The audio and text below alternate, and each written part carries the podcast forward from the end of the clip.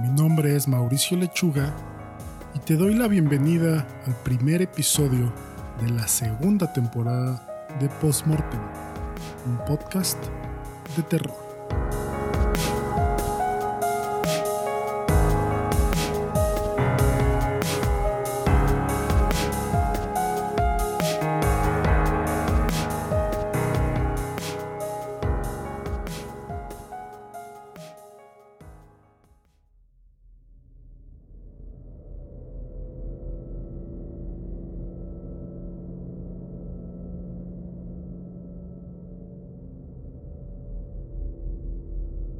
Imagina estar perdido en el océano abierto, achicando frenéticamente el agua de una balsa hundiéndose, la cual se rellena tan rápido como la vacías. Nunca serás encontrado, nunca serás salvado. Tarde o temprano, necesitarás descansar y frenar tu vigilancia constante, pero aún te opondrás a las olas tanto como puedas. Por más imposible, el temor hacia esa agua oscura es más real que todo lo demás en tu mundo moribundo. Eso es lo que ser madre fue para mí. Solía pensar que la peor cosa en la vida era no obtener lo que querías. En mi caso, lo que quería era comenzar una familia, algo con lo que me había obsesionado desde que era una niñita, tratando de asegurarme de que todas mis muñecas se graduaran exitosamente y tuvieran familias propias. Me enamoré de todo chico que me notó, siempre demasiado rápido, y siempre del equivocado, desperdiciando tanto tiempo imaginando bodas y baby showers y estas complejas vidas felices que nunca fueron vividas afuera de mi cabeza.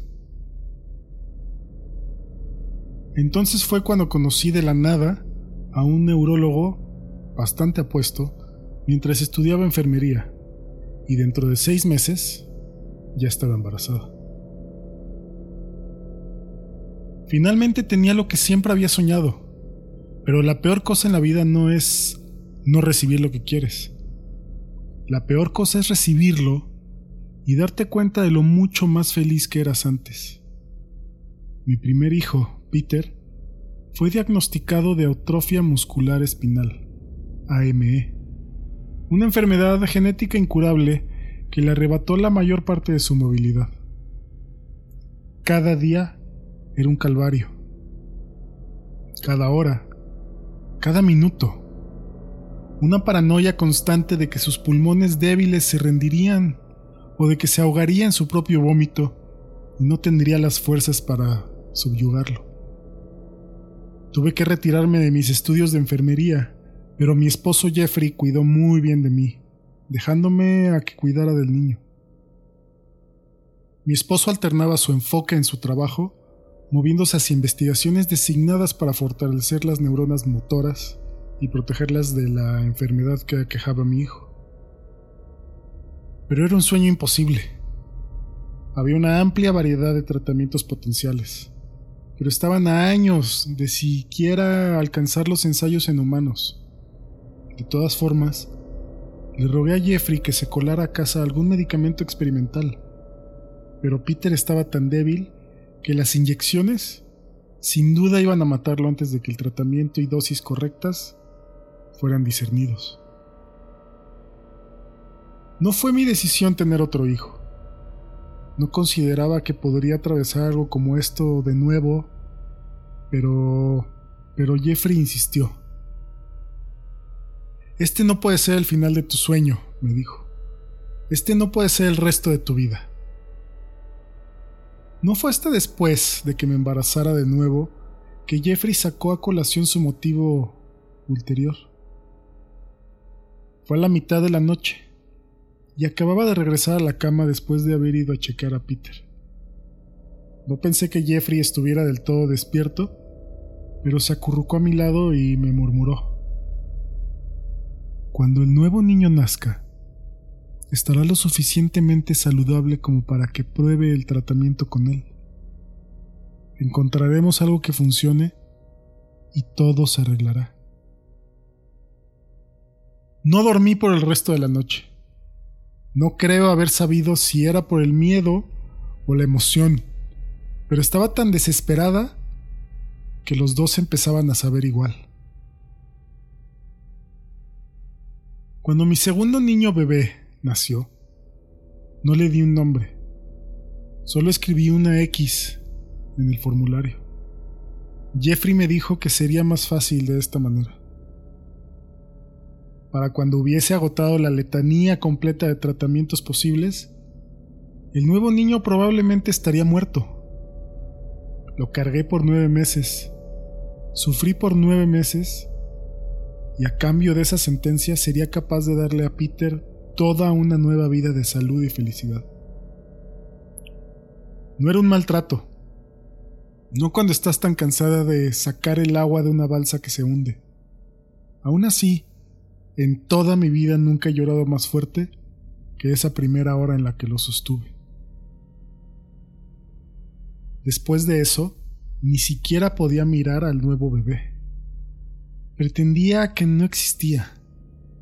Jeffrey se tomó un año sabático del trabajo para poder continuar su investigación desde casa. Esperó hasta que X tuviera seis meses antes de comenzar los experimentos, y durante ese tiempo X vivió en un cuarto de bebé improvisado en el sótano.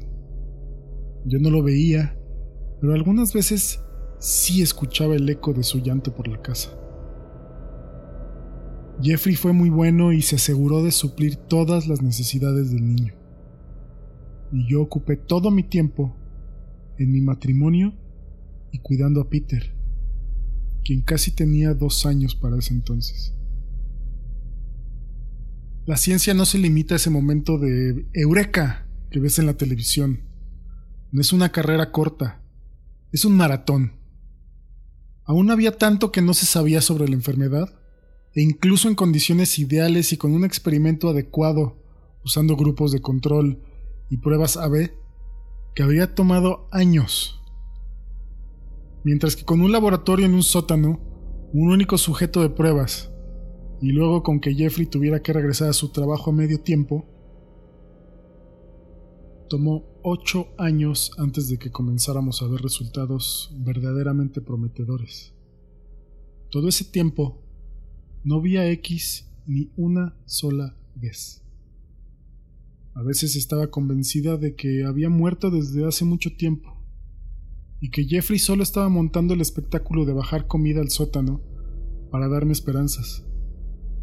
Lo único que veía era a Peter, cada día un poco más débil, una burla continua de lo que debería significar el tener una infancia y una familia.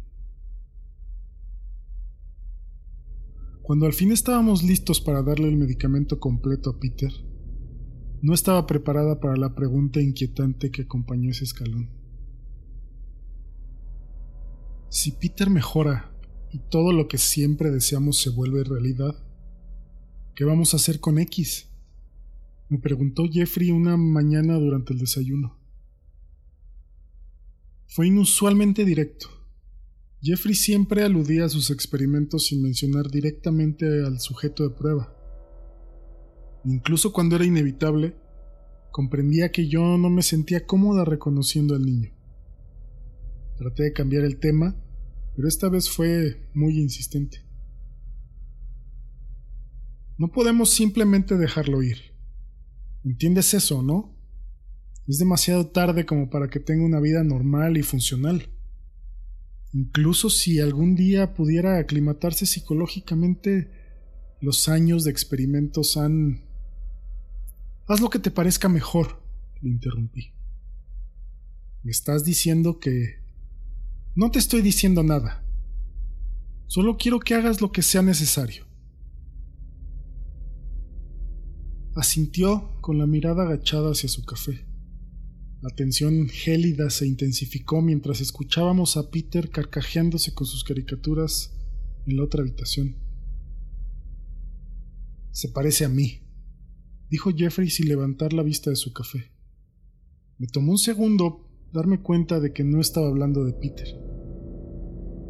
¿Por qué me dirías eso? Me llama papá, añadió. Finalmente me estaba viendo, pero fui yo quien no pudo recibir su mirada de regreso. No le debiste haber enseñado a hablar. Fue todo lo que le pude contestar. Eso es incluso peor que darle un nombre. En todo otro sentido, el experimento fue un éxito. Dentro de una semana desde la primera inyección de Peter, sus movimientos voluntarios se hicieron más finos y deliberados. Para el final de su primer mes, ya podía caminar por propia cuenta. Escuchar cómo su respiración se estabilizaba, ver su sonrisa radiante mientras daba sus primeros pasos, todo era sublime, casi surrealista dentro de su imposibilidad fantástica. Volviendo a casa una tarde, Peter estaba tan lleno de vitalidad que incluso me dejó atrás desde el auto hacia la casa. Tras haber entrado, se dio la vuelta para preguntarme, ¿por qué está abierta esta puerta? Nunca está abierta. Me detuve en seco en el marco de la puerta. ¿Hay algo? ¿O alguien ahí abajo? No, ¿qué hay ahí, mamá? Una escalera solitaria conducía hasta abajo. Las luces estaban apagadas. La habitación estaba vacía. ¿Por qué hay una habitación debajo de la casa, mamá? Cerré la puerta del sótano. El candado no estaba. Ah, solo es un cuarto de huéspedes, Peter. Pero no hay nadie que nos visite, así que no lo usamos. ¿Sabes en dónde está papá? ¿Puedo bajar a ver? Quiero ver el otro cuarto, insistió Peter. Nunca había servido decirle que no a él. Debió de ser por eso que estuvo tan sorprendido cuando le grité. Vete de aquí. Ve a encontrar a tu papá ahora mismo. Jeffrey no llegó a casa esa noche. Las llamadas mandaban enseguida al buzón de voz. Tres opciones sobresalían en mi mente. Que Jeffrey se había llevado a X a vivir a otro lugar o que se había llevado a X para matarlo. Ninguna de las dos explicaba por qué dejó la puerta abierta. Opción 3. X había escapado y algo le había pasado a mi esposo. Hice el esfuerzo de recordar todas las menciones vagas de X que había bloqueado intencionalmente. Le había sucedido algo durante los experimentos. Algo aparte de los efectos psicológicos, eso es lo que Jeffrey había dicho. ¿Qué fue lo que tuvo que soportar ahí exactamente? El pensamiento había cruzado mi mente una cantidad innumerable de veces en el pasado, pero lo había reprimido tanto que nunca me tomé el tiempo para reflexionar sobre ello. ¿Cómo pudo haber sido la vida para alguien así? A solas, con la excepción de las pocas horas al día en las que Jeffrey pasaba experimentando con él. Los químicos que debió de haber ingerido, las mentiras que se tuvo que haber tragado para justificar su existencia miserable. ¿Qué es capaz de hacer alguien así cuando le arrebata su mundo de la noche a la mañana? No dejé que Peter se escapara de mi vista. Me senté en la silla de su habitación leyéndole historias hasta que quedó dormido, y luego solo me quedé ahí para vigilarlo. Quizá me debí de haber ido a algún motel, pero él estaba tan desgastado por la salida y la medicación aún era tan nueva que no quise presionarlo más. En su lugar, me quedé sentada y esperé. No sabía qué era lo que estaba esperando, pero sabía que lo sabría cuando lo viera o lo escuchara, como ocurrió momentos después. ¿Mamá? Me debí de haber quedado dormida en la silla, en algún momento de la noche. Sí, Peter, murmuré, no del todo despierta. No, Peter no. Mis ojos se abrieron de par en par. Estaba oscuro pero aún así podía discernir la silueta de Peter durmiendo en su cama. Alguien más. Algo más estaba parado en la habitación. No podía ver más que su silueta, pero la figura era irreconocible. Retorcida, bulbosa, totalmente grotesca, adherida a la noche como si la oscuridad misma hubiera cobrado vida. Lo único que podía ver con detalle eran sus ojos, dos piscinas enormes en blanco, sin iris o córneas. Jeffrey, Jeffrey, grité. Ni siquiera me pude parar. No con eso tan cerca de mí, inspeccionándome como si fuera algún tipo de espécimen. Papá no sabe que he regresado, dijo X. Quería estar a solas contigo por un tiempo. ¿Eres mi mamá? Su dicción era turbia, pero los susurros cálidos estaban tan cerca que me parecía poder sentir su significado más que escucharlo. No, no lo es. Es mi mamá. Ahora Peter estaba despierto también, sentado y aferrándose a sus sábanas a la altura de su mentón.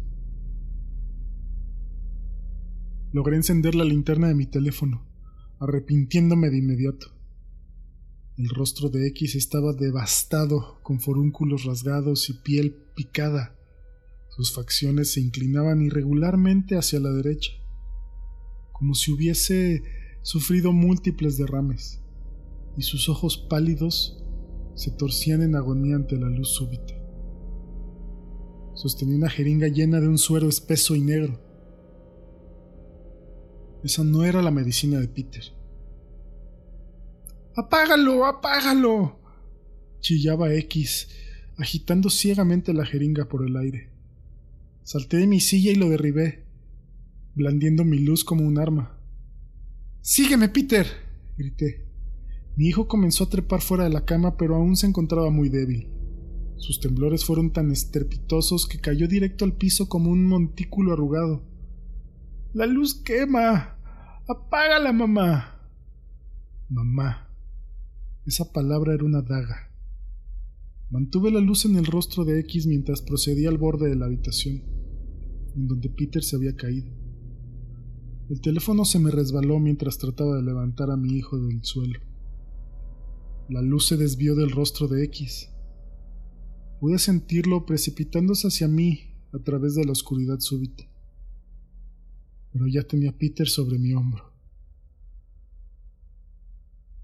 Estaba corriendo, aventurándome por los pasillos familiares de mi casa, a los que las sombras habían trastornado en una pesadilla alienígena.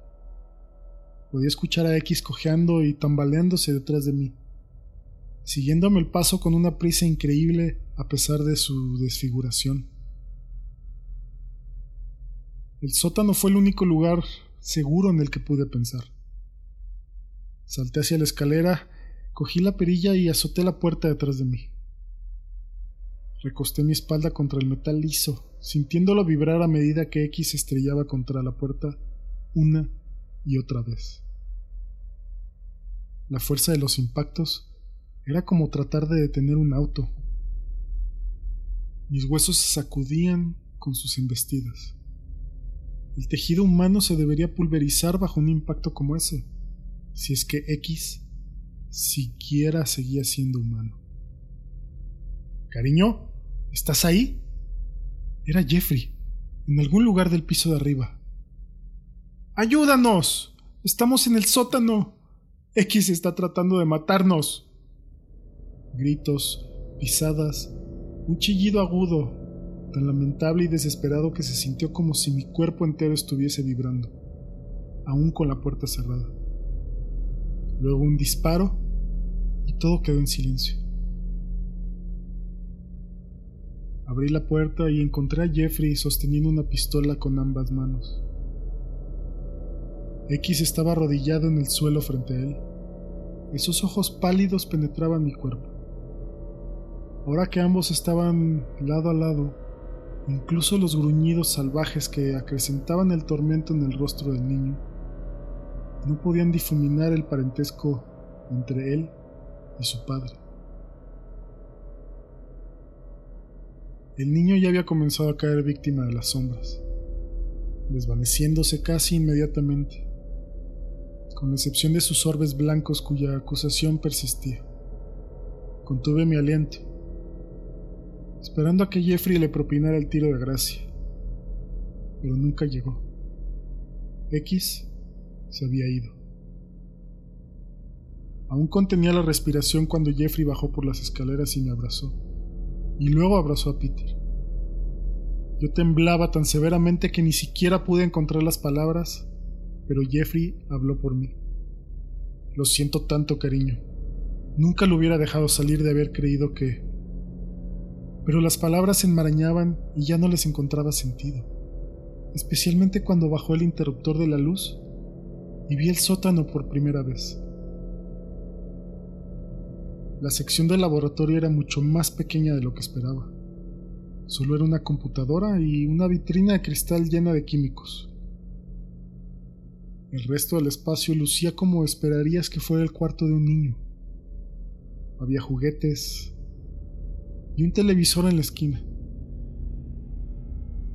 También había pósters de caricaturas en la pared, un mueble atascado de libros e incluso una mesa de noche con una fotografía enmarcada. Yo estaba en esa fotografía sosteniendo a X por primera y última vez en el cuarto de hospital. A su lado estaba una pila de dibujos, todos de mí, todos tan jóvenes y hermosos, mucho mejores de lo que era realmente. Es que no entiendo por qué trataría de hacerte daño. Hablaba de ti todo el tiempo, dijo Jeffrey. Siempre te quiso conocer, pero supongo que ya estaba demasiado afectado. La jeringa. La expresión de Jeffrey se tensó más. Volvamos arriba. Peter no debería de ver esto. Necesito saber qué había en esa jeringa. Pero la mirada que me dio me dijo todo lo que necesitaba saber. X estaba tratando de ayudar, incluso después de todo este tiempo. Y por el rostro de Peter supe que él también lo comprendía. Ahora que el secreto ha sido descubierto, no creo que Peter vuelva a ser capaz de amarme como solía hacerlo. Al menos no como X me amó. Mi esposo y yo creamos un monstruo y lo desatamos en el mundo. Pero no fue X. Los únicos monstruos somos nosotros.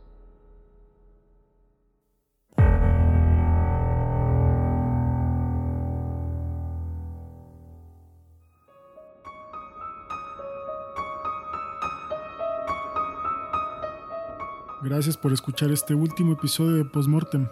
Espero te haya gustado. Sígueme en arroba Mortem Podcast en tu red favorita para enterarte de noticias y de cuando salen nuevos episodios. También me puedes seguir en Spotify y suscribirte en Apple Podcast, así no te perderás nada.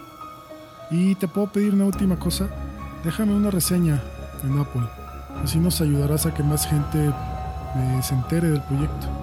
Y si te gusta el terror, compárteselo a tus amigos, familiares, hasta tu abuelita. Nos vemos la próxima semana.